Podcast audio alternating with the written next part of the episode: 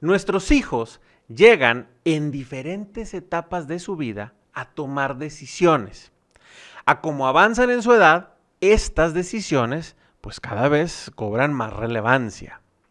¿Cómo ayudarles a nuestros hijos a tomar buenas decisiones? Yo soy Indalecio Montemayor y te invito a que te quedes aquí a Recomienda Acciones.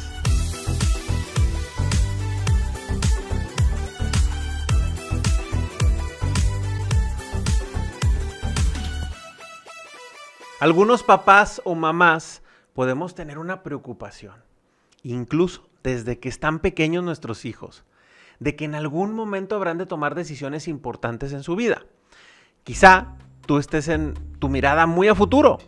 Si a lo mejor tienes hijos chiquitos y a lo mejor estás viendo, oye, si llega una persona a ofrecerles un cigarro, o si llega a ofrecerles una droga, o les llegan a ofrecer sexo, o un reto de esos de redes sociales que atente contra su vida.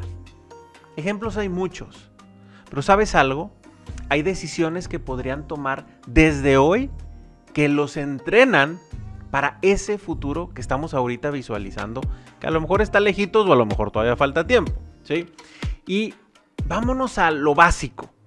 Si tu hijo hoy en día no recoge los juguetes que deja tirados en su cuarto, es muy probable que los va a pisar y los va a maltratar o quizá los va a romper o quizá si están descalzos, pues se van a lastimar los pies.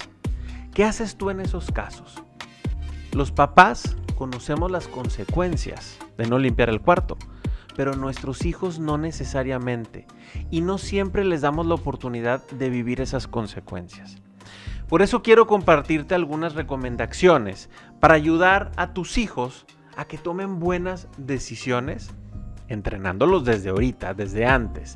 La primera de ellos es que les des la oportunidad de equivocarse Sé que tendremos que luchar contra ese instinto que tenemos los papás de proteger a nuestros hijos, pero también esta es una forma de ayudarles.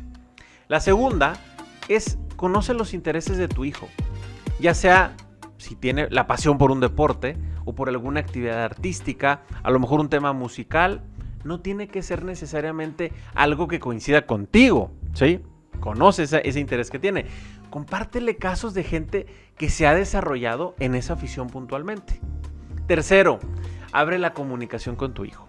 Habla con él, pero sobre todo, date el tiempo de escuchar lo que tiene que compartirte. Si hoy muestras apertura, esta podrá mantenerse para el futuro, cuando lleguen esas decisiones importantes. Y cuarto, sé su ejemplo que sepa que tú te equivocas, que pides perdón, que corriges lo que no fue hecho de manera correcta. Y esto aplica para las actividades laborales, también el tema de la casa, pero muy importante para las relaciones humanas. Eso marca.